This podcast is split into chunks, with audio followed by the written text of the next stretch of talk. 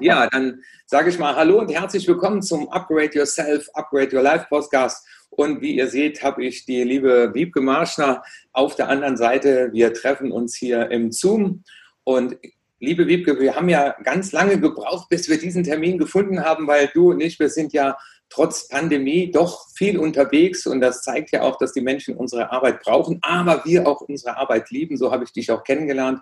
Und wenn ich so zurück überlege, wir kennen uns schon zehn Jahre und wenn ich die Wiebke vorstellen darf, dann ist das eine, eine Frau, die gerne mit Menschen, für Menschen arbeitet und die sich so im Laufe der Jahre in eine Richtung weiterentwickelt hat, die, ja, würde ich sagen, ganz menschennah ist und sie hat da spezielle Methoden erlernt und auch eigene Methoden entwickelt. Das verbindet uns beide ja. Und das wäre mal so die Vorstellung von meiner Seite, liebe Wiebke. Und jetzt würde ich dich auch mal bitten, dass du dich unseren Zuhörern, die dich jetzt hören im Podcast, aber dann auch im YouTube-Kanal sehen. Mhm. Sehr gerne und vielen Dank eben für die Einladung an dich, Martin, ähm, zu diesem Podcast. Und es freut mich einfach, dass wir uns wieder über den Weg gelaufen sind. Äh, wir haben zusammengearbeitet schon in der Vergangenheit, dann irgendwie aus den Augen verloren und jetzt wieder zusammengekommen. Und das ist äh, so faszinierend, was ich einfach auch an den sozialen Medien finde, dass ähm, so viel Kritisches, wie man darüber auch sprechen mag, es trotzdem irgendwo Menschen verbindet. Und ähm, ja, das freut mich. Und was gibt es zu meiner Person zu sagen? Ja, ich bin selbstständige Trainerin und Coach, ähm, arbeite aber da draußen wirklich als Verhandlungsexpertin, weil das ist eben mein Arbeitsumfeld. Und ähm, auf der einen Seite begleite ich äh, Krisenverhandlungen oder überhaupt Verhandlungssituationen, um eben auch die Verhandlungsteams dann vorzubereiten, wie sie strategisch eben ja vorgehen können in solchen Situationen, wie sie sich selber auch stabilisieren können, um eben diese kritischen Situationen auch gut zu meistern. Und dann bilde ich aber auch natürlich ähm, Führungskräfte, Management-Ebenen, Mitarbeiter in diesen unterschiedlichen Modellen der Geheimdienste aus und habe eben Jetzt, weil ich mit den vorhandenen Modellen ja so meine Schwierigkeiten habe, ein eigenes Verhandlungsmodell kreiert, damit eben Verhandlungsführung für jeden von uns einfach und nutzbar wird. Und das ist vielleicht mal so kurz zusammengefasst, was es eben zu mir zu sagen gibt. Ja, aber ich, äh, so wie ich dich ja kennengelernt habe und auch deinen Weg so äh, verfolgt habe, ähm, hast du ja auch zu diesem Thema Persönlichkeit, Überzeugung, das ist ja auch das Thema, mit dem ich arbeite. Und da hast du ja auch ähm, angefangen von Wingwave Coaching, dann über Mimikresonanz, ja auch dann M-Trace äh, für dich entdeckt und, und setzt das ja auch im Coaching ein. Könntest du uns dazu auch noch ein bisschen was sagen, weil ich glaube, du hast noch ein bisschen mehr zu bieten, aber das gipfelt vielleicht dann auch äh, all diese Kompetenzen auch in der Verhandlungsführung einzubringen. Verstehe ich dich da so richtig?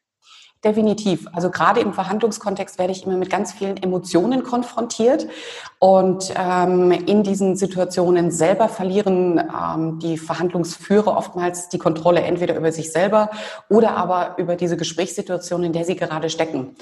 Und ähm, dann werde ich immer wieder gefragt, ja, welche Taktiken und Strategien kann ich denn anwenden? Was kann ich denn sagen? Wie kann ich den Satz aufbauen? Und ich habe einfach in der Vergangenheit ähm, erlebt, dass es gar nicht so um die sprachliche Kompetenz geht, um die Taktiken und Strategien, wie ich vielleicht auch ähm, jemand anderen davon überzeuge, meine Themen dann wirklich anzugehen, sondern dass es immer in der emotionalen Facette liegt in den eigenen Glaubenssätzen, in den eigenen Blockaden, die dazu führen, dass ich gar nicht meine Ressourcen und meine Fähigkeiten abrufen kann. Und das hat mich vor vielen Jahren einfach schon dazu gebracht, dass ich mich mit dem Thema Emotionen massiv auseinandergesetzt habe. Mit ihrer Kraft, aber auch mit der Situation, dass sie uns eben in die volle Dysfunktion führen können.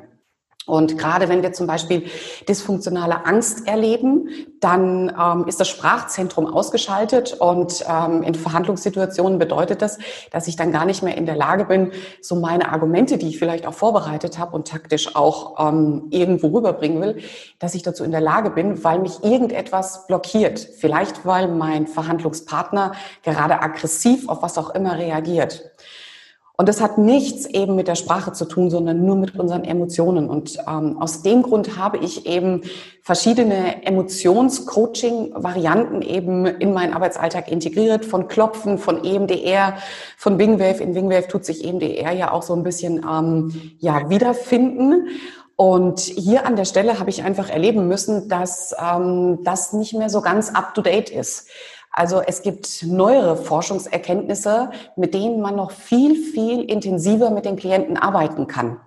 Und das habe ich eben letztes Jahr kennengelernt und habe mich darin auch eben als Lehrtrainerin absichtlich ausbilden lassen, weil das so ein kraftvolles Tool ist, um eben wirklich ähm, Menschen in die Stabilität zu bringen und in ihre eigene Kompetenz. Und das ist eben die Vorgehensweise des Spottens, die, die, die M-Trace-Methode, wo wir eigentlich diese Klopp-Variante zwar integrieren, aber mit dem Kunden ähm, in die bifokale Achtsamkeit einsteigen.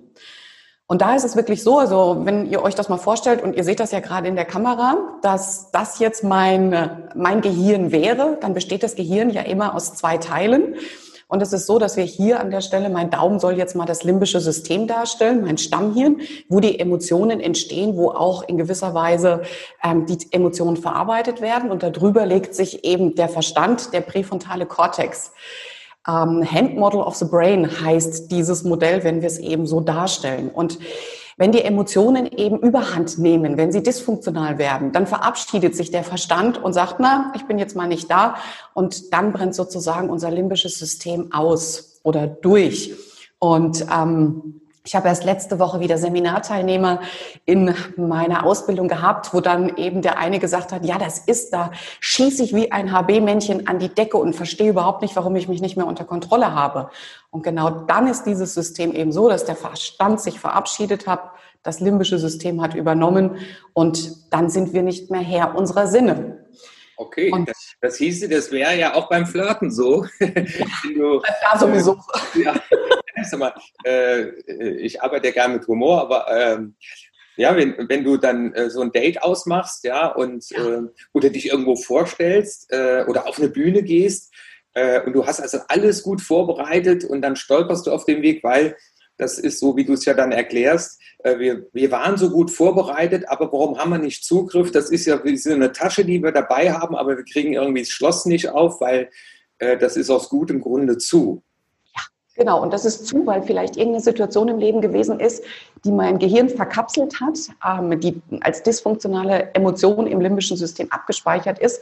Und jetzt komm, kann ich darauf eben meine Fähigkeiten oder mit meinen Fähigkeiten nicht mehr zugreifen. Und ähm, dann sind wir eben eher in der rechten Gehirnhälfte unterwegs, wo wir in der Vermeidungsmotivation sind, wo wir vielleicht in der Situation, wo wir auf die Bühne gehen sollen, wir sind zwar top vorbereitet, eher in den Rückzug gehen, weil unser gesamtes System sagt, Achtung, Gefahr, Gefahr, Gefahr, obwohl mich ja gar keiner aus dem äh, Publikum angreift. Also normalerweise ist das so. Und das ist dann eben die spannende Herausforderung, mit dem Klienten, mit dem Menschen herauszufinden, wo liegt denn in deiner Vergangenheit, in deiner Historie oder aber auch in deiner Zukunft deine Sorge, deine Ängste, vielleicht aber auch dein Verlust, deine Trauer, Scham, Schuld, die jetzt dazu beitragen, dass du nicht in der Lage bist, auf deine eigentlichen Kompetenzen zuzugreifen. Und das, das hieße ja, dass du sagst, du lehrst uns praktisch, dass wir nicht handeln trotz Angst, sondern wie schaffen wir es dann ohne Angst befreit? Ja, also praktisch so ein Free Yourself und so wie ich auch raushöre, sagst du, du befähigst mich dazu, das selber zu tun, weil viele kommen ja sagen Hypnose, also das heißt, äh, da kommt von außen jemand und macht etwas mit mir, aber du sagst, äh, du zeigst mir im Prinzip auf, da gab es mal etwas, das ist bei dir verkapselt und du kannst jetzt das dich befreien. Und äh, wie du ja auch im Vorgespräch beschrieben hast, kommen dann Leute bei dir aus dem Seminar und sagen, ich fühle mich so frei, schön, dass ich das hinter mir lassen konnte und schön, dass ich das selbst gemacht habe. Und ich glaube, das ist ja dieses, äh, den, den, der andere ist mündig, er bewundert nicht den, der auf der Bühne steht oder den, den der es kann, sondern dass äh, du, und ich glaube, da arbeiten wir beide ja ähnlich, äh, mein Programm heißt ja auch der Podcast Upgrade Yourself. Ja. Ähm, und vielleicht, das wäre dann übertragen bei dir, Free Yourself, ja. Ähm, ja. Und äh, von daher finde ich es nochmal ganz spannend. Ich würde gerne mit dir mal äh, zurückgehen. Äh, und zwar, du warst ja auch mal irgendwann mal angestellt, weil ganz viele meiner Podcast-Hörer ja auch sagen, Mensch, Herr Witsch hier, Sie waren mal Lebzeitbeamter und oh, ich bewundere das oder Mut. Und, und, du warst ja auch mal in einer Angestellten-Situation und äh, da haben wir uns ja auch kennengelernt. Da warst du bei der Deka Bank äh, Trainerin. Und von daher könntest du uns da mal so ein bisschen mitnehmen auf das, was du in dir gespürt hast. Und da ist ja auch wieder Free Yourself, ne? so, äh, ja, ähm, und Heute hast du ein eigenes Institut in Michelstadt. Die Menschen kommen zu dir. Du bist in ganz Deutschland unterwegs, im Dachraum äh, und hilfst Unternehmen und Menschen weiter. Aber nimm uns doch mal mit an diese Situation, äh, ja, wo du überlegt hast. Ja, das mache ich sehr, sehr gerne. Und ähm, es ist spannend, diesen Weg jetzt, sage ich mal, aus heutiger Sicht wirklich zu reflektieren und zu gucken, ähm, wo sind da eigentlich so meine eigenen Themen gewesen? Weil in diesem gesamten Prozess bin ich in meine eigenen Themen massiv drangekommen, weil man gibt nicht einfach mal so eine gute Position auf. Und sie war sehr, sehr gut. Ich kann also mich überhaupt nicht beklagen. Und ich durfte viele Menschen auf diesem Weg eben auch begleiten, Mitarbeiter qualifizieren, Führungskräfte qualifizieren, die unterschiedlichsten Projekte Projekte eben voranbringen und ähm, habe mich auch viele, viele Jahre sehr wohl gefühlt, weil es für mich fast schon wie so eine Art Familie gewesen ist, ähm, in der ich ja für mich ein Zuhause gefunden hatte. Und ähm, da haben sich dann einfach ein paar Dinge verändert, wo ich gemerkt habe, ähm, ich kann nicht mehr mich so einbringen, wie ich das gerne machen möchte. Und in dem Zuge, als ich mich dann selber eben auch weiterentwickelt habe, ähm, habe ich gemerkt, dass wenn du in einem Unternehmenskontext arbeitest, ganz viel ähm, Sachlichkeit eingefordert wird. Sachlichkeit im Sinne von, ja, wir sind ja nicht so emotional und wir diskutieren eben nur die Argumente und ähm, sprechen gar nicht über die Bedürfnisse oder auch über unsere Sinnhaftigkeit oder das Wozu. Und ich habe so gemerkt, dass ähm, wenn ich das aber nicht machen kann, weil einfach ähm, ein Konzern, ein Unternehmen anders aufgestellt ist, dann komme ich an Glasdecken und Grenzen, die ich eigentlich für mich so nicht mehr vertreten kann. Okay. Und ähm, es geht nicht um Sachlichkeit, es geht nicht darum, noch die beste taktische Fragetechnik zu entwickeln, um an äh, den Gegenüber heranzukommen. Nein, es geht um menschliche Bedürfnisse. Es geht darum herauszufinden, ähm, wie geht es denn eigentlich gerade meinem Gegenüber und weshalb kann er vielleicht manche Dinge auch nicht tun in der Mitarbeiterführung. Und ähm, da habe ich gemerkt, es wird Zeit, sich weiterzuentwickeln und andere ähm, Vorgehensweisen einfach auch zu transportieren in den Management-Ebenen, wo es einfach um ja das Wozu geht, den Sinn geht.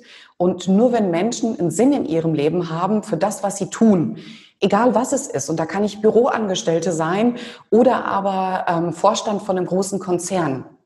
Äh, wenn ich einen Sinn habe und morgens aufstehe, nicht weil die Blase voll ist, sondern weil ich etwas an dem Tag bewegen möchte und bewegen kann, dann bin ich mit einer anderen Energie dabei. Und genau aus dem Grund habe ich mich dann einfach entschieden, ähm, den Weg nach draußen zu gehen um eben Menschen auf diesem Weg zu begleiten und sie in die Kompetenz zu bringen, egal an welcher Stelle, wo sie auch im Berufskontext stehen, ihre, ähm, ihre Fähigkeiten einfach wirklich zu erkennen, diese auch in sich selber zu spüren und damit dann wiederum andere Menschen zu begeistern.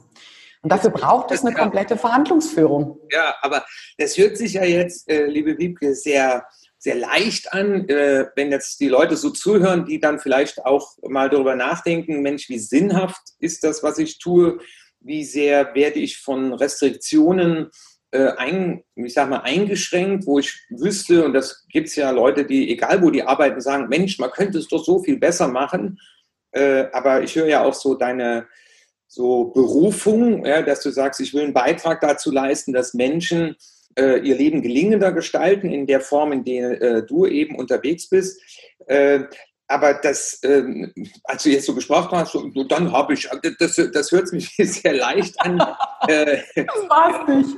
Ja, und deswegen möchte ich da nochmal so ein bisschen, was, was hast du da erlebt? Weil, ne, so, ich habe ja auch eine Lebzeitbeamtung gehabt, so, das, das heißt, äh, Geld trotz Arbeit, sage ich immer. Ja. ja äh, und äh, du arbeitest ja auch in einem großen System, also Dekabank ist ja ein großes System und äh, ob ich jetzt bei einer Telekom bin, ich sage immer so Tanker und Ruderboot. Ähm, und was ist dir dabei durch den Kopf gegangen? Was für schlaflose Nächte hattest du? Was, äh, was für Befürchtungen? Ja, und das sind ja das, was meine Zuhörer interessiert. Ähm, und was ist dann da passiert, dass du gesagt hast, jetzt mache ich's? Das war überhaupt nicht leicht und ich habe fast fünf Jahre gebraucht, ähm, diesen Prozess für mich so umzusetzen, dass ich heute stehe, wo ich stehe. Und als erstes habe ich gedacht, es geht um das Thema Sicherheit und Gehalt, was ja sehr gut ist, weil ich eben mit diesem tollen Gehalt, was ich dort eben verdient habe, natürlich mir auch ein tolles Leben irgendwo gestalten konnte. Und ich habe gedacht, oh meine Güte, ähm, das kann ich dann einfach nicht mehr, weil ich dann ähm, nicht mehr jeden Monat automatisch ähm, den Betrag eben aufs Konto bekomme. Ich habe keine 30 Tage Urlaub mehr. Und ähm, da habe ich als erstes gedacht, dieses Thema wäre es gewesen.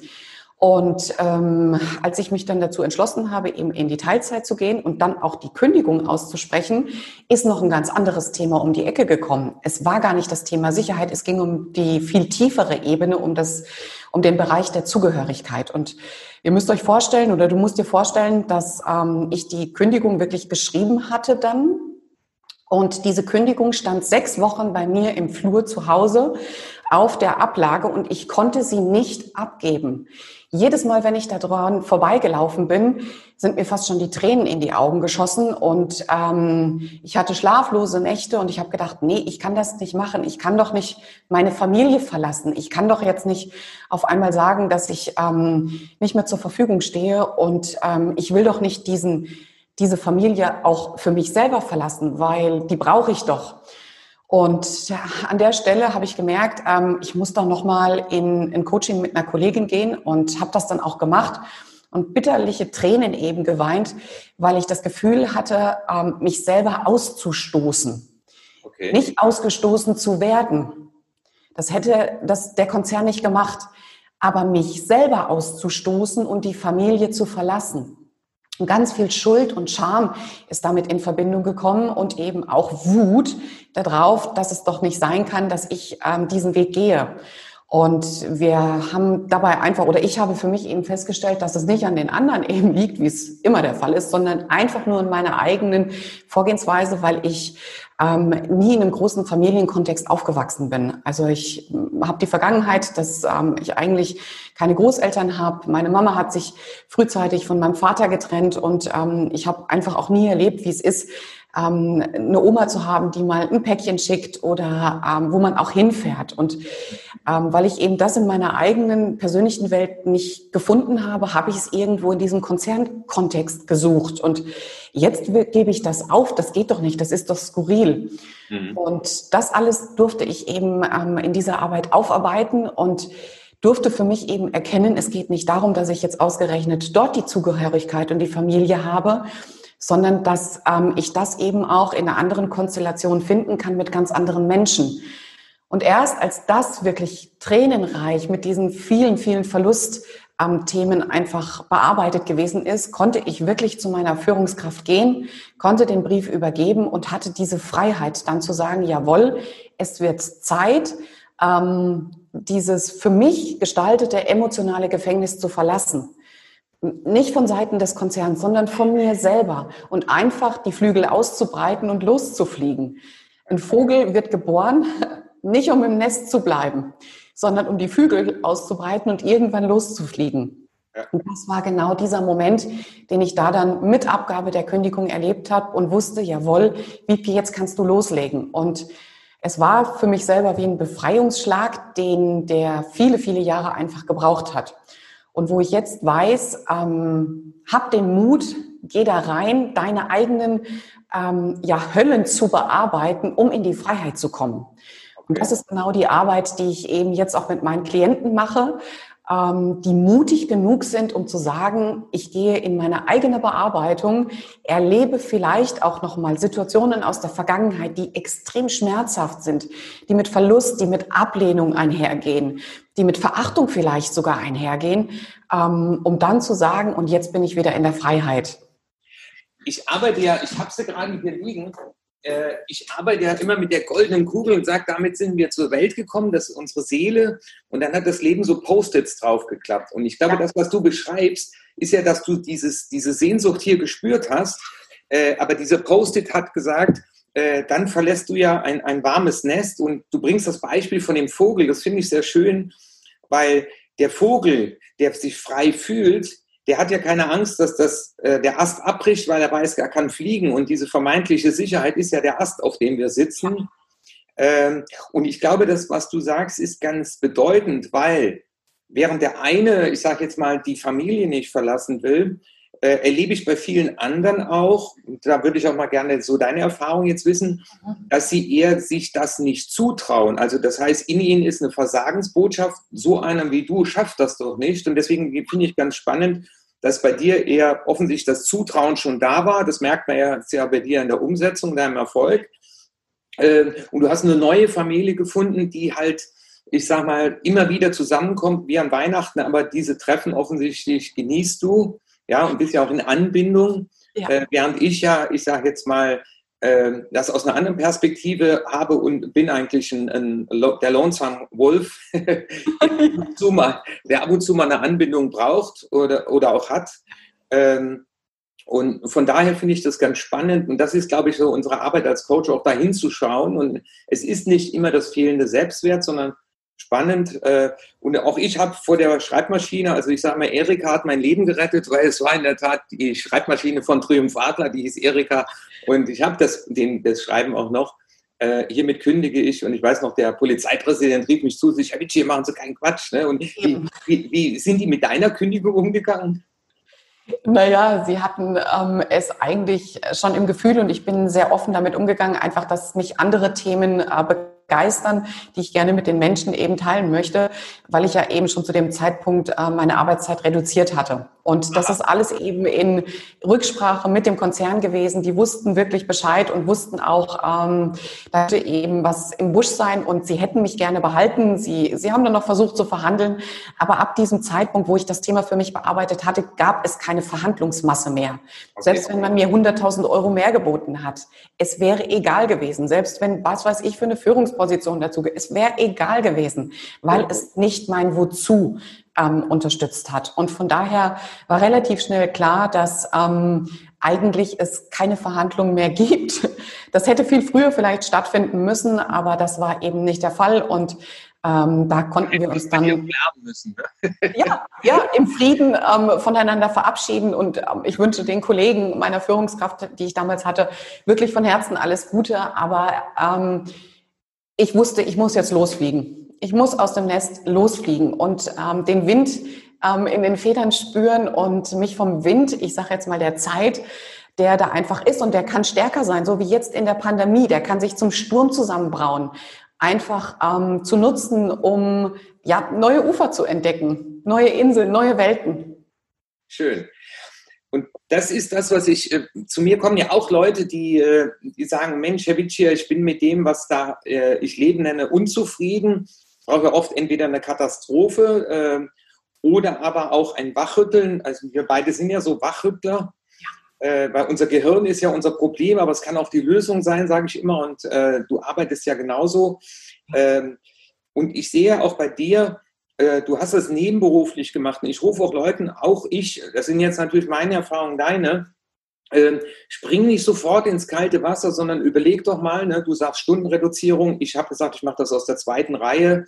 Ja. Und das Internet gibt uns die Möglichkeit zu sagen, ich erprobe mich mal, weil ich glaube, wenn man sich nicht sukzessive ein zweites Standbein aufbaut, in Ruhe, wo man weiß, man muss nicht äh, jede Woche neuen Kunden haben, dann ist man auch entspannter in der, in der, ich sag mal, Akquise und auch in der Bringung der Dienstleistung. Und ich glaube, da, da gibt es so ein paar Rattenfänger, nenne ich die immer, die durch die Lande derzeit laufen und sagen, spring und mach und in acht Wochen bist du erfolgreich, ne, wo ich so, äh, ich, ich sage da, äh, Erfolg darf wachsen und äh, das ist meine Lebenserfahrung, deswegen würde ich dich da auch gerne mal um äh, deinen Rat bitten für alle, die hier zuhören.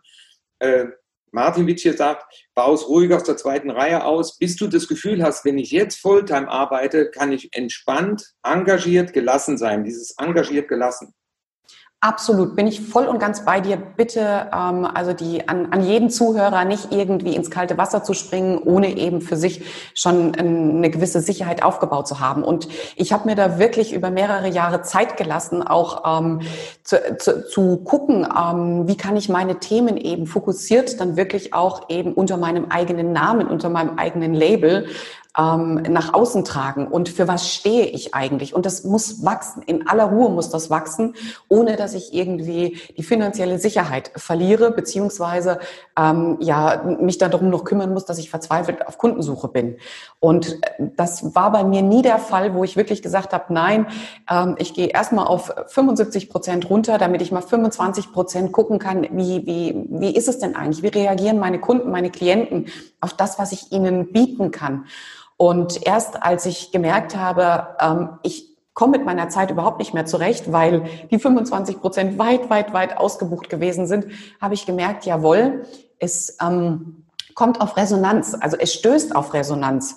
Und ich wusste, jetzt wird es an der Zeit, dass ich mehr dem zur Verfügung stelle, dem mehr Raum gebe und noch klarer eben ähm, die Menschen ähm, hier auch darüber informiere, wie ich denn eben zur Verfügung stehe. Und das war wirklich ein Wachstumsprozess, der fünf Jahre gedauert hat.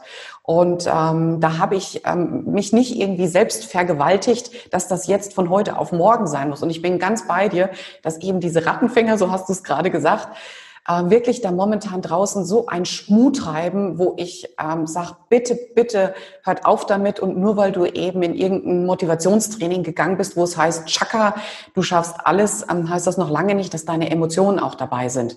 Denn es gibt ganz viele, die eben unter Versagensängsten leiden, die ähm, Verlustängste haben. Und da sind wir in einer ganz unterschiedlichen Emotionskonstellation auch, die sich vielleicht auch schämen oder Schuld empfinden der eigenen Familie gegenüber, wenn sie jetzt ähm, erfolgreich als Unternehmer agieren. Denn die Rolle des Unternehmers gab es bisher vielleicht nicht in der Familie. Und deswegen ähm, ist es so wichtig, dass wir eben auch wissen, wie unser emotionales Leben eigentlich gestaltet ist. Und da gibt es ein wunderbares Bild, was ich immer auch eben den Menschen mitgebe. Denn unser emotionales Erleben erleben wir mit zwölf sogenannten Primäremotionen. Und diese Primäremotionen brauche ich in ihrer Funktion auf meinem ganz persönlichen Spielfeld, um überhaupt bestehen zu können. Nur wenn ich alle zwölf Emotionen habe, dann kann ich in die Kraft kommen. Und das Bild, was ich da immer ganz gerne verwende, ist das von der Fußballmannschaft. Wir sind eigentlich im Grunde genommen im Rahmen unserer eigenen emotionalen Erlebniswelt wie so eine Fußballmannschaft aufgestellt.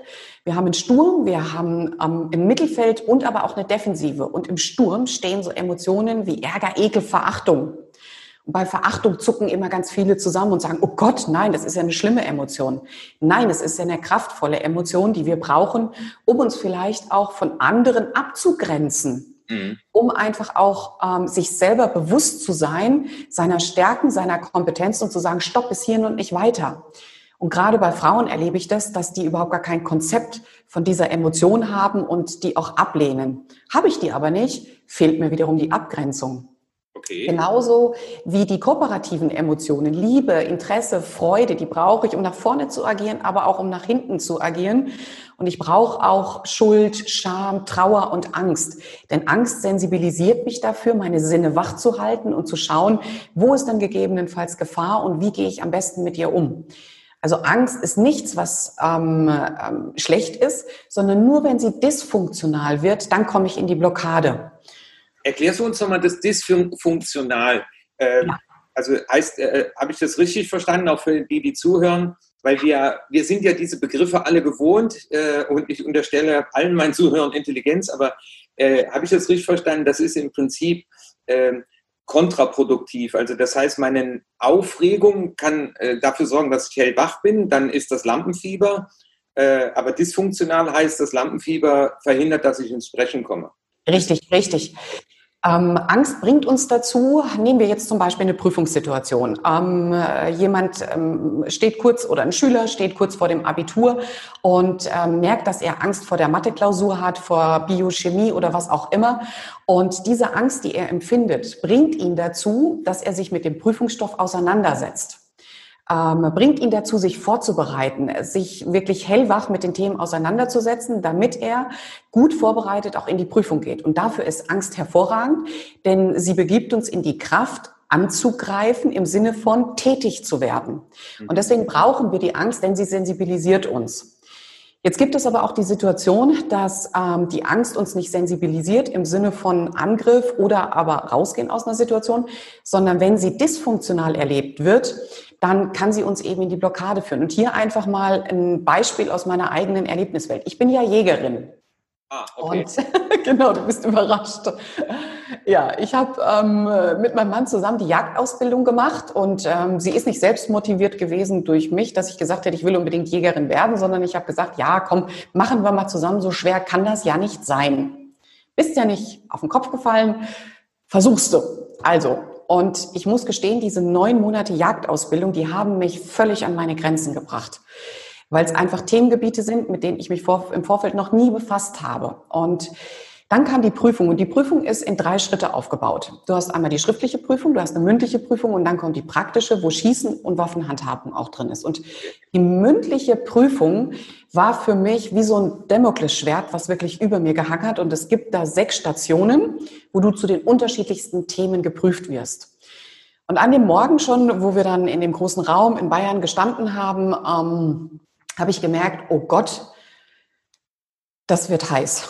Und dann sind sechs Kandidaten reingeführt worden. Da war ich dann mit dabei und ich bin dann die erste Prüfungsstelle gekommen. Mein Prüfer sitzt mir gegenüber und hat so angefangen, unterschiedlichste Knochenstücke vor mich hinzulegen, um zum Beispiel eben zu bestimmen, wie alt denn das Wildschwein ist, das ähm, da jetzt gerade eben vor mir liegt.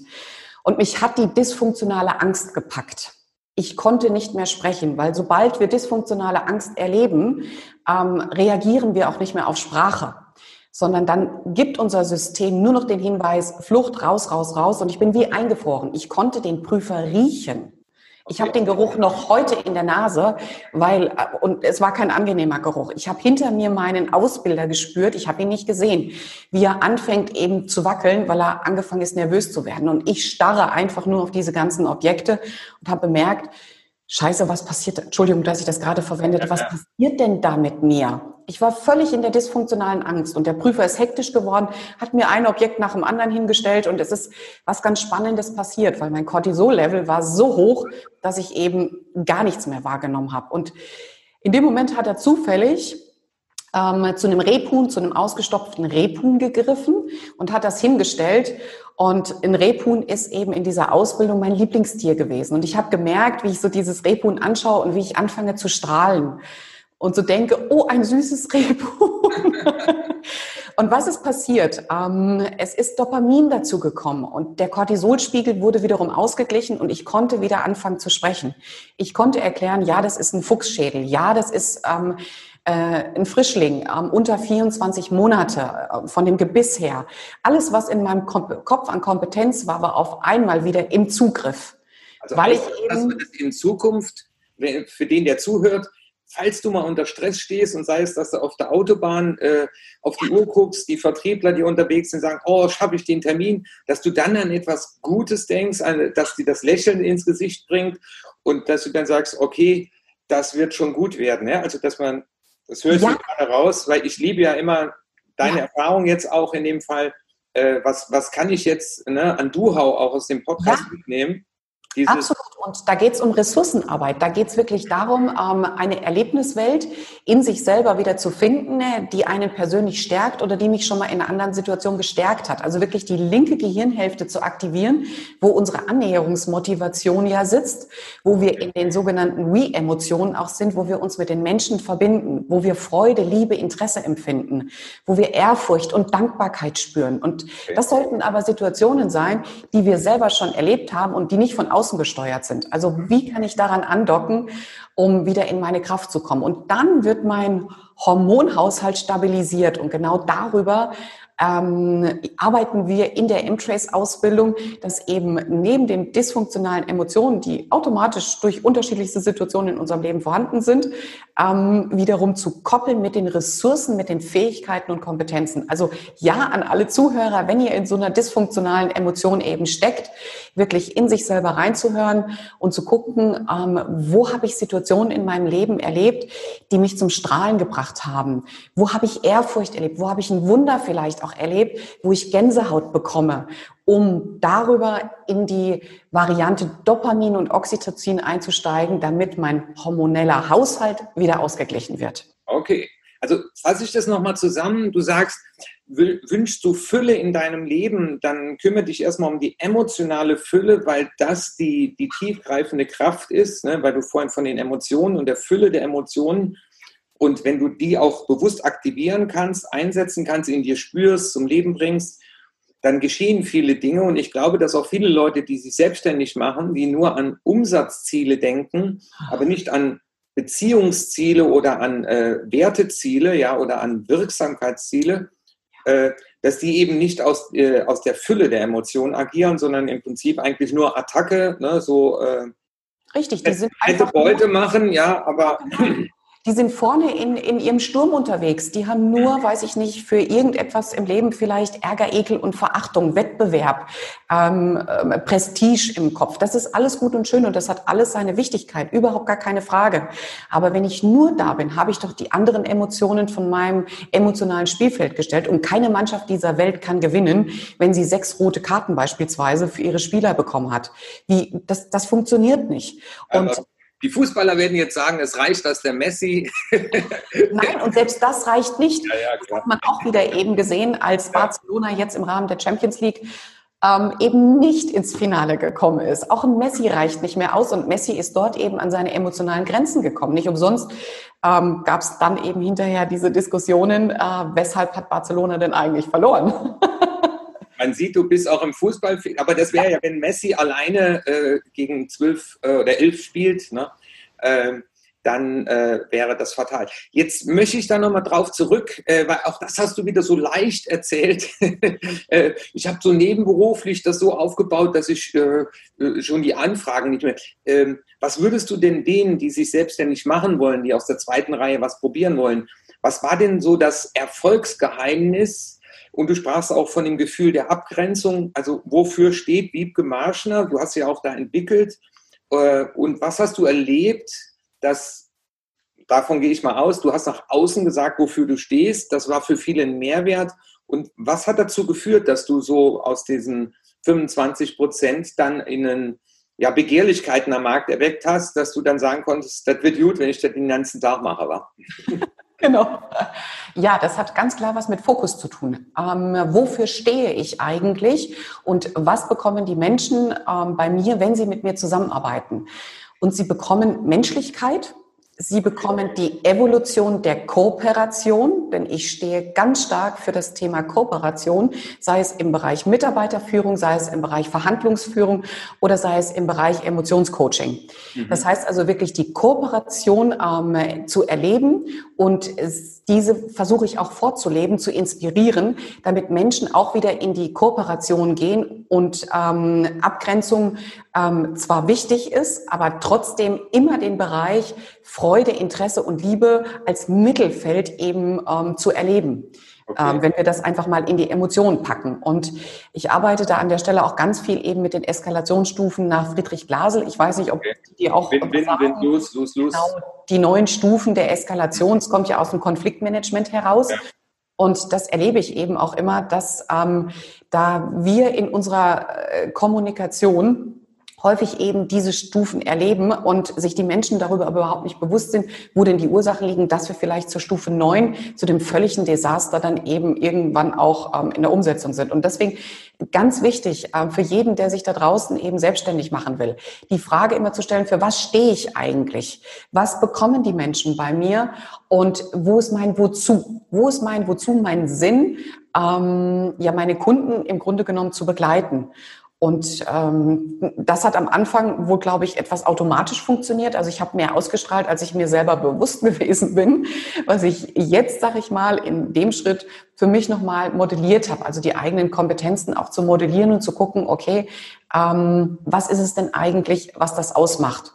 Und ich glaube, dass viele Menschen sich dadurch einfach, was ich mache, inspiriert fühlen, weil mein Auftrag ist es, so sehe ich es zumindest, zu inspirieren, zu begeistern und den Mut zu haben, Veränderung für sich wirklich ähm, auch zu leben. Also das heißt, wenn du glücklich sein willst als Unternehmer, musst du schon glücklich in dieses Abenteuer starten und nicht sagen, wenn ich dann mal 100.000 im Monat oder im Jahr oder äh, verdiene. Also viele sagen, aber wenn ich das dann mal habe, bin ich glücklich. Ich sage dann immer, du musst glücklich sein, damit du dann das auch als Glück empfindest. Aber das Spannende ist ja, du sagst Fokus. Ich, das hängt bei mir über. Genau. Ja, äh, also ich gucke da, wenn ich hier bin, äh, immer wieder drauf und frage auch, bist du im Fokus? Gehört das zu deinem Fokus? Also, aber äh, Mal ganz praktisch, was hast du dann gemacht? Also du, du beschließt dich selbstständig zu machen, nebenberuflich. Du sitzt dann ja noch nicht wie jetzt in diesem schönen Institut. Das hast du dir alles hart erarbeitet, mit viel Disziplin, aber auch äh, mit dem richtigen Fokus. Ja. Ähm, äh, wie startet man dann sowas? Weil ich kenne den einen oder anderen, der zuhört, der gesagt hat, ach, Herr Witsch, was Sie da machen, das wäre cool, äh, das könnte ich mir auch vorstellen. Und ich gesagt, ja, das sind 25 Jahre, bis ich jetzt hier an dem Punkt bin ähm, oder ja, eng genommen 12, 13 Jahre jetzt, wo ich es Fulltime mache, aber ähm, wie, wie, hast du, wie kann man sich das vorstellen? Du sitzt da vielleicht noch in deinem Wohnzimmer, äh, hast eine Idee und äh, Hast du dann die gelben Seiten aufgeschlagen oder was, was hast du gemacht? Nein, überhaupt nicht. Also ähm, ich muss dazu sagen, ähm, ich werde auch immer wieder mit diesen genau Aussagen konfrontiert. Oh, Wiebke, das, was du machst, so als Trainer und Coach, hey, das ist doch total cool und wow, das würde ich auch gerne machen. Ähm, ja, äh, diese, diese Aussagen äh, verstören mich ein bisschen, sage ich ganz ehrlich, weil ähm, ich sie auch nicht so ganz nachvollziehen kann. Denn das, was wir machen, und du bist auch Trainer und Coach, ist ja nicht vom Baum gefallen. Also das, ist, das kommt ja nicht von ungefähr sondern äh, damit man als Trainer und Coach arbeiten kann oder damit ich heute so arbeiten kann, wie ich arbeite, habe ich ja ganz viele Erfahrungen gemacht und ich bin ähm, ja selber wirklich in dem Handwerk des Trainers ausgebildet. Und Trainer zu sein, Coach zu sein, ist wie ein Handwerk. Und ein Schreiner, der wird nicht einfach nur Schreiner, weil er mal ein schönes Möbelstück sieht oder dem Schreinermeister dazu, äh, dabei zuschaut, wie er dieses Möbelstück produziert der, der begibt sich auf den Weg, ähm, um eben Meister seines Faches zu werden. Und ich habe für mich immer gesagt, ähm, ich möchte Meister meines Faches sein, damit ich Menschen optimal begleiten kann. Und ich höre niemals auf zu lernen. Also das ist das Erste. Mhm. Das Zweite ist, ähm, das Handwerk von der Pike auf zu lernen. Und das habe ich ja vor zehn Jahren eben schon begonnen. Und in der Konstellation habe ich ja auch im Konzern gearbeitet, wo ich wirklich eben weiß, wie ist es überhaupt mit Erwachsenen zu arbeiten, Menschen, die keinen Bock darauf haben, in die Veränderung zu gehen, die keine Lust darauf haben, aus welchem Grund auch immer, sich weiterzuentwickeln und die aber dafür zu begeistern, an ihre Themen dran zu gehen. Und das ist ein ganz langer Prozess gewesen, der nicht einfach mal von heute auf morgen war. Also das ist das Erste.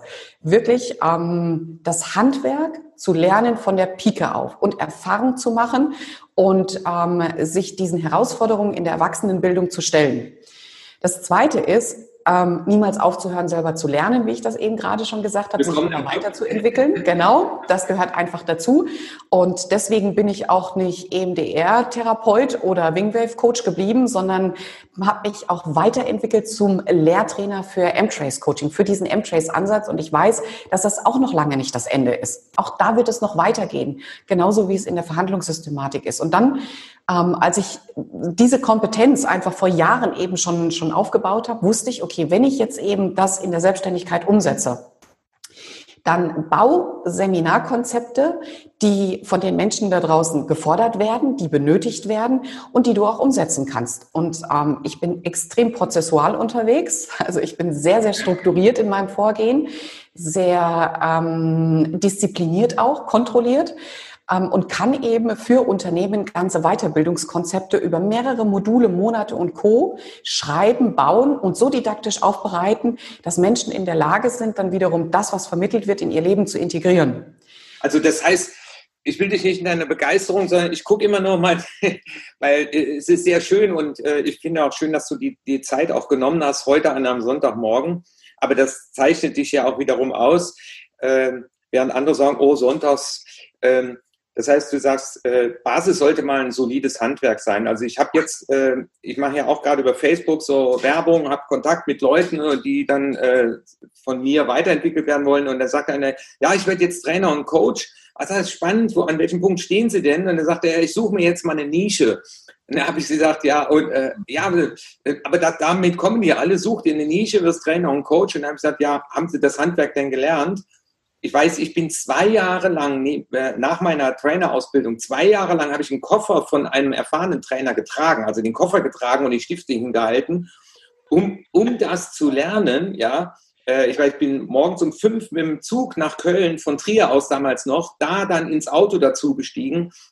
Ähm, also das, das ist in der Tat ein Handwerk und von daher finde ich es äh, auch wichtig ne, zu sagen, also wenn wir es nochmal zusammenfassen, du musst schon etwas gut können, also das Handwerk beherrschen. Du überlegst dir einen Mehrwert für andere, du hast ein Konzept und jetzt im Prinzip bist du dann wahrscheinlich auf die Suche gegangen oder hast dich bei Unternehmen vorgestellt, wo du gesagt hast, äh, es könnte was sein oder wie, wie hast du das gemacht?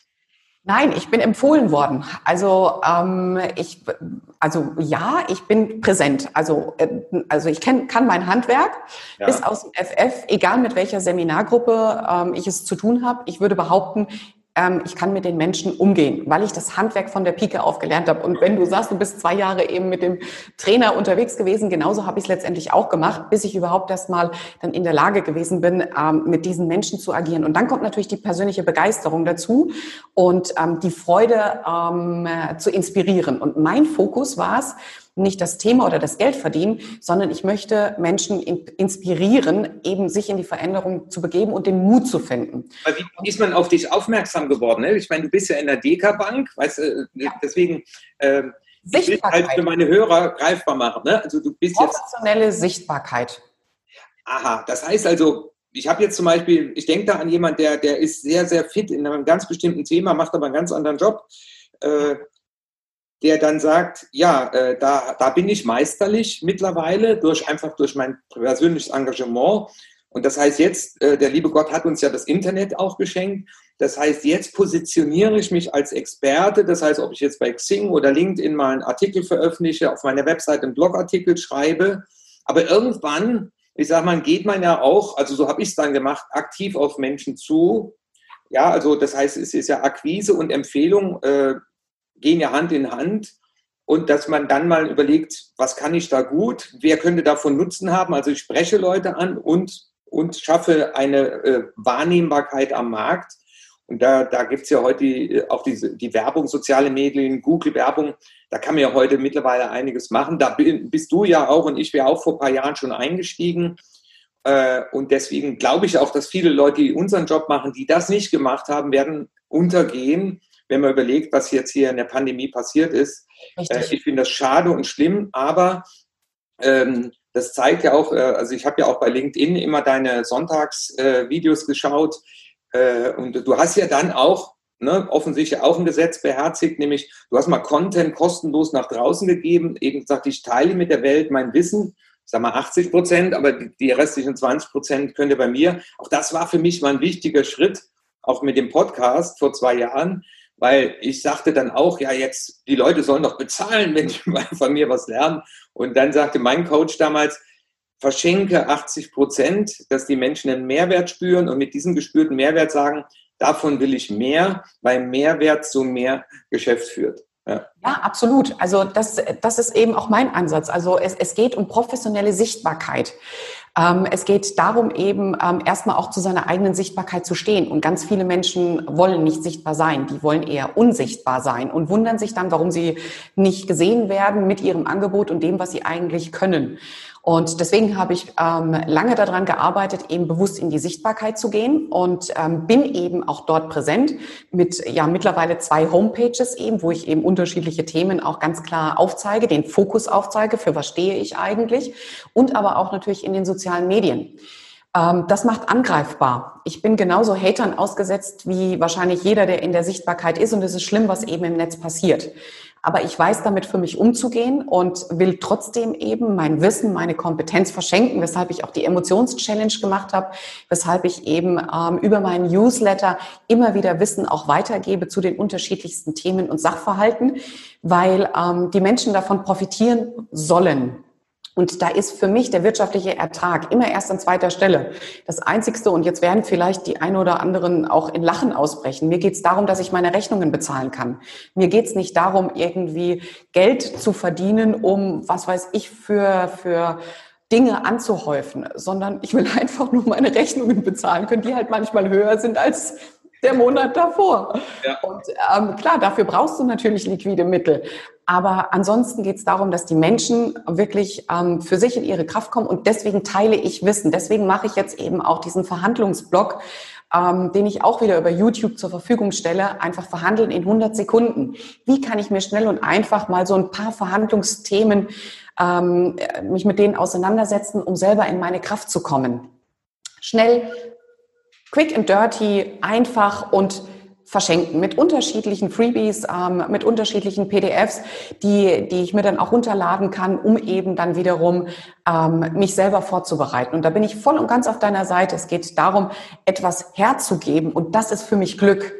Ähm, anderen etwas zu schenken und ein Geschenk jemand anderem zu geben, ist in der Regel meistens viel wichtiger, viel wertvoller, als selber etwas zu bekommen weshalb das im Fokus sein sollte. Wie kann ich Menschen eben etwas zur Verfügung stellen? Das erlebst du wahrscheinlich auch in der Beratung, wenn Leute sich selbstständig machen wollen. Die kommen dann immer zu mir und sagen, ja, Herr Bittier, wenn ich ja wüsste, wie ich mit Garantie genauso viel verdienen kann wie jetzt oder ich will 10.000 oder 15.000, dann fällt es einem natürlich schwer zu sagen, jetzt verschenke ich erstmal, aber an dem, ich sage mal, wir haben uns ja auch dahin entwickelt, aber das Schöne ist, wir, wir wollen ja oder wir können ja Leuten eine Abkürzung zeigen. Ähm, jetzt war ich ja mal Kriminalbeamter und ich erinnere mich, als du so gesprochen hast vom Verhandeln, 100 Sekunden. Äh, wir hatten da äh, einen Mann, der stand im Prinzip auf dem Dach und wollte springen. Aber das ist ja auch eine Verhandlungssituation. Ja. Ja, so in 100 Sekunden. Oder wir hatten Leute, die haben sich in der Wohnung eingeschlossen mit dem Kind. Ja. Äh, äh eine Frau, der Mann war abgehauen und ne, also es ist eine auswegslose Situation. Das ist natürlich jetzt mal sehr hart. Äh, aber wir sitzen auch vor unserem Chef, äh, der uns sagt, ja, in der Pandemie können wir keine Gehaltserhöhung haben. Ähm, was wäre so, ich sag mal, so ein kleines Geschenk, was du den Hörern gerade mal machen kannst? Also ich habe jetzt mal bewusst zwei ganz äh, auch extreme Dinge genommen, ähm, weil da ist ja das limbische System voll im Einsatz, weil da ist, da war Panik pur. Ja. Äh, weil das, aber als Polizist haben wir das zum Beispiel nie gelernt. Das ist das Spannende. Wir haben nie eine Ausbildung darin bekommen. Äh, ich, ich hoffe, dass es heute anders ist, aber ich bin auch schon 25 Jahre weg. Mhm. Ähm, was würdest du so äh, mal so als zwei ähm, Mehrwerte, ja, also Du-Hau, mein Ziel ist ja immer Du-Hau den Hörern mitzugeben, äh, wenn du in der Verhandlung bist oder wenn du Ehemann bist und willst Erhöhung vom Taschengeld, ist ja heute Sonntag genau. und Monatsanfang. Nee, was, was würdest du da als Tipp uns mitgeben? Ähm, ja, und hier sind wir genau wieder an dem Punkt, dass es eben um dysfunktionale Emotionen geht. Und du hast gerade von der Situation berichtet, dass es da um Panik pur ginge. Mhm. Und ähm, das ist äh, die dysfunktionale Emotion Angst. Denn Panik bringt uns in Schockstarre. Mhm. Und ähm, da ist es wichtig zu wissen, was ist denn eigentlich das Bedürfnis dahinter? Und auch zu gucken, was ist der Auslöser dafür? Und da spreche ich immer vom Emotionsdreiklang dass Panik ausgelöst wird, dafür braucht es von außen oder von innen einen Auslöser, dass ich überhaupt in die Panik versetzt werde. Und ähm, in dem Moment sage ich mal, was macht mein System? Mein System ähm, fühlt sich bedroht, entweder körperlich bedroht oder aber psychisch bedroht. Und um diese Bedrohung zu vermeiden, versuche ich wieder in die Sicherheit zu kommen. Nur bei der dysfunktionalen Angst komme ich selber nicht mehr in die Sicherheit und brauche dann im Grunde genommen von außen jemanden, der diese Panik erkennt, ähm, der weiß, mit dieser Panik umzugehen und die Beziehung zu mir aufzubauen, um dann eben ähm, die Sicherheit wieder zu geben, dass ich diese Emotion, diese dysfunktionale Emotion entspannen kann. Sigmund Freud hat das schon mit dem psychologischen Nebel beschrieben, in dem wir uns befinden, wenn wir eine dysfunktionale Emotion eben erleben. Und es geht darum, dass ich eben die Beziehung zu dem Menschen aufbaue, sehe, was ist gerade bei ihm, um ähm, durch meine Resonanztechniken den psychologischen Nebel wegzupusten. Und ähm, egal, ob ich jetzt eben ähm, den Menschen da auf dem Dach habe, der diese Panik verspürt, oder die Familie, die sich eingeschlossen hat, weil der Vater abgehauen ist und vielleicht sogar ähm, ja Erpressungssituation ist, wo ein Kind in Gefahr ist, das sind Ausnahmezustände. Und diese Ausnahmezustände sind auf dysfunktionale Emotionen zurückzuführen. Und hier muss ich einfach in der Lage sein, die Beziehung zu forcieren. Ich komme einem Menschen nur entgegen, wenn ich ihn in gewisser Weise auch mag. Wenn ich einen Menschen nicht mag, dann bin ich nicht bereit, ihm entgegenzukommen. Okay. Deswegen sollte sich jeder Hörer, jeder, der jetzt einfach dabei ist, die Frage stellen, wie ist meine Beziehungsdynamik zu meinem Gegenüber? Und egal ob auch, äh, dass ich mich dann darauf konzentriere, gibt es irgendetwas, was ich an ihm mag? Und sei es nur die Schuhe, die er immer so äh, äh frisch geputzt hat. Also irgend, irgendwas muss ich finden, Genau, wie kann ich mit ihm in Beziehung treten und wie kann ich eine Verbindung zu ihm schaffen, wo wir eben in der Gleichheit sind, in der Gleichheit der Verbindung sind. Und stellt euch einfach ähm, eine Menschenmenge vor. Ähm, wir werden uns immer zu den Menschen hingezogen fühlen, die in ähnlicher Art und Weise wie wir unterwegs sind, die vielleicht das gleiche anhaben, die vielleicht den gleichen Lippenstift tragen als Frauen, die vielleicht, ähm, weiß ich nicht, ähm, äh, ja die gleiche Sportart betreiben. Ich bin ja auch Kitesurferin und ähm, mittlerweile habe ich Menschen ähm, in meinen Beziehungskreis mit aufgenommen, die ebenfalls Kitesurfer sind, wo die mir vorher völlig unsympathisch gewesen sind. Aber das Kitesurfen verbindet uns. Also was verbindet mich mit meinem Gegenüber? Gibt es ein Hobby? Gibt es ähm, vielleicht ein leckeres Essen? Gibt es einen Kleidungsstil, Schuhe, die mich diesemjenigen einfach näher bringen? Und egal, ob ich dann auch ins Gespräch einbringen äh, oder reicht es, dass ich mich darauf konzentriere?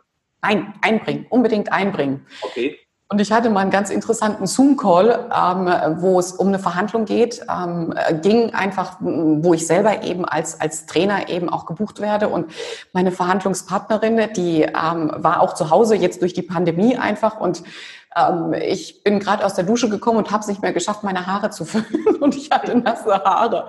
Und das Spannende ist, was da wirklich passiert ist, wir machen den Zoom-Call auf und sie sitzt mir ebenfalls mit nassen Haaren gegenüber. Aber kein Handtuch auf dem Kopf. Nein, kein Handtuch auf dem Kopf. Wir hatten beide nasse Haare. Und das hat uns in Verbindung gebracht. Und wir haben erstmal darüber gesprochen, dass sie gerade aus der Dusche gekommen ist, total im Stress ist, bei mir das Gleiche der Fall ist. Und darüber konnten wir in eine andere Ebene einfach einsteigen. Und die Verhandlung war gar nicht mehr das Thema im Grunde genommen. Heißt das, dass ich meinen Chef frage, Sagen Sie mal, wann saßen Sie denn mal auf meinem Stuhl und haben Ihren Chef gefragt und wie ging es Ihnen da? Wäre das sowas?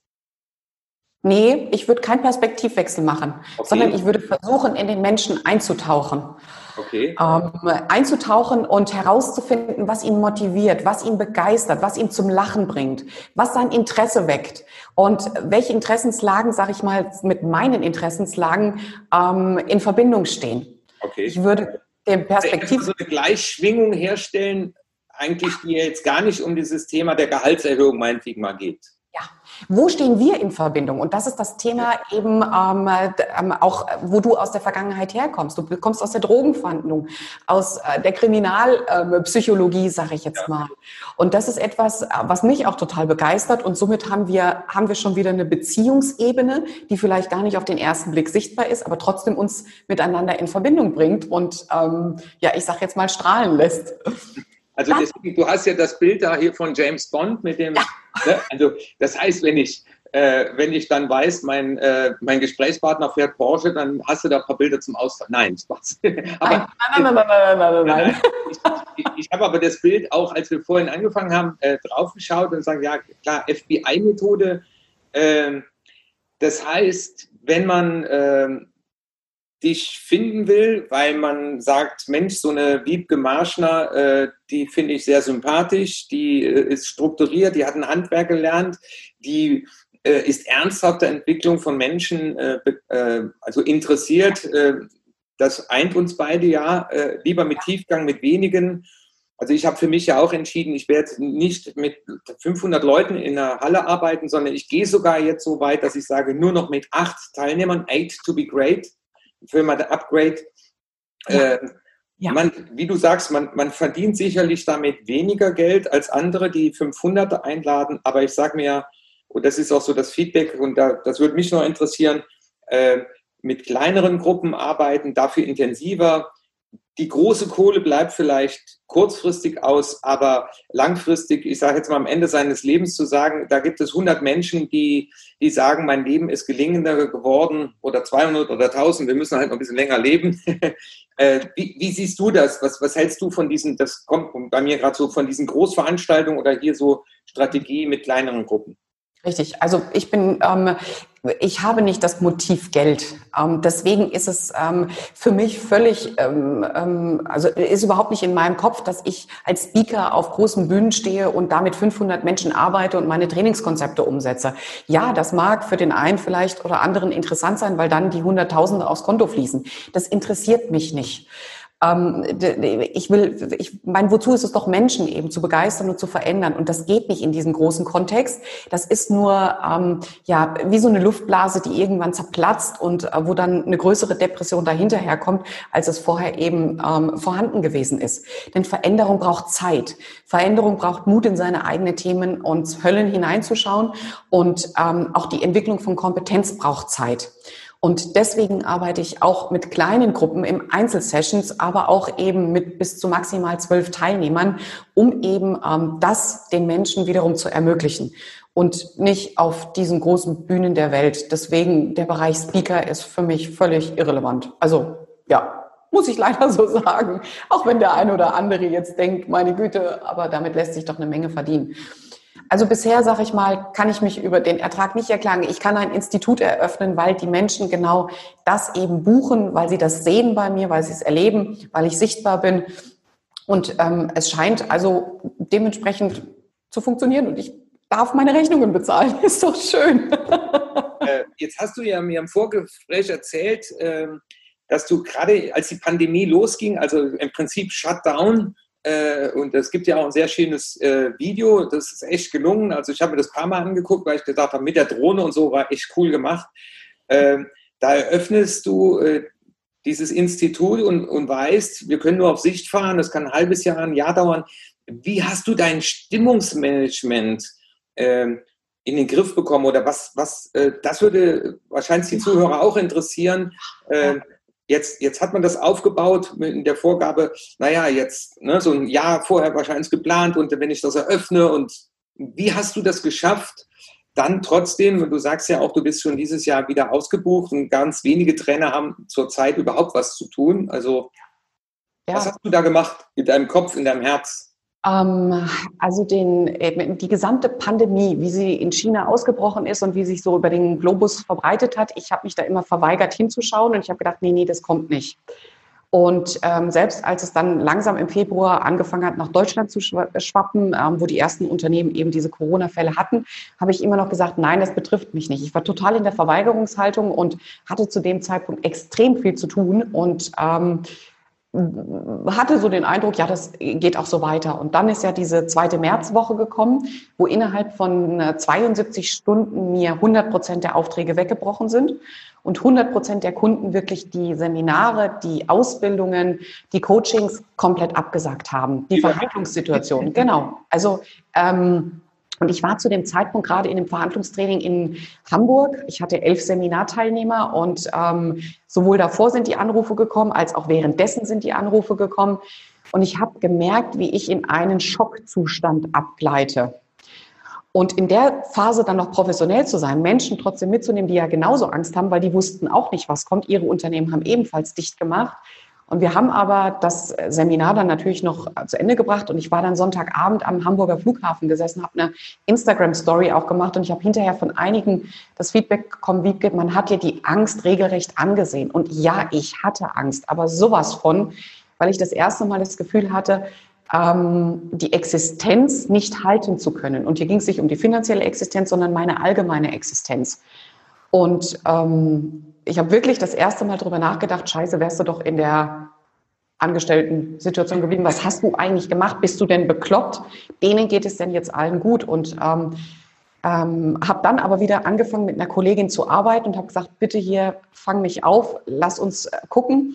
Und meine, meine Ängste, meine Existenzängste kamen gar nicht aus der Situation der Pandemie. Das war nur wieder der Auslöser, der mir die Sicherheit geraubt hat und der mich in die Schockstarre gebracht hat. Das eigentliche Thema dahinter war, dass ich als Kind erleben musste, dass mein Stiefvater in die Insolvenz gegangen ist. Und ähm, zu dem Zeitpunkt, ich war, weiß ich nicht, zwölf oder dreizehn Jahre alt, ähm, wurde mein Zuhause versteigert. Ähm, und ich musste erleben, wie Gerichtsvollzieher wirklich Dinge rausgeräumt haben, angefangen von meiner Stereoanlage, das mich so in den Schock gebracht hat, weil ich wusste, was es bedeutet, eine Insolvenz von außen gesteuert zu bekommen und Dinge ähm, aus dem Zuhause vertrieben zu werden.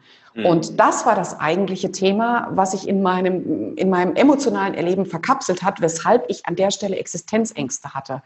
Und mit der Kollegin bin ich im Coaching genau an den Punkt gekommen und ich habe da überhaupt nicht mehr drüber nachgedacht. Ich wusste das gar nicht mehr, weil es mein Kopf verdrängt hat. Und jetzt ist es wieder aufgekommen und ich durfte eben diese Schockstarre verarbeiten und bin in einen ganz tiefen Frieden reingekommen, wo ich wusste, Wiebke, und selbst wenn es nicht klappt, ja, dann hast du jetzt ein Institut an der Backe mit einem Fünfjahresvertrag, dann hast du Schulden, aber dann wird sich irgendein Weg ergeben und wenn du bei McDonald's Burger backen gehst, es wird eine Lösung geben. Ich habe eine ganz tiefe Ruhe erleben dürfen und in eine Ruhe auch eintreten können, wo ich wusste, es wird weitergehen. Denn es ist immer in irgendeiner Art und Weise ist, weitergegangen. Aber es ist spannend, weil an diesem Tag war ich auch in Hamburg, aber ich bin mit dem Zug von Köln gefahren und ähm, meine Frau hat dann auch gefragt, warum schläfst du nachts so ruhig? Und diese, dieser innere Frieden zu wissen, egal was passiert, ich kann nie tiefer fallen als auf meine Talente, auf das, was mich ausmacht, wenn ich es zum Wohle anderer tue.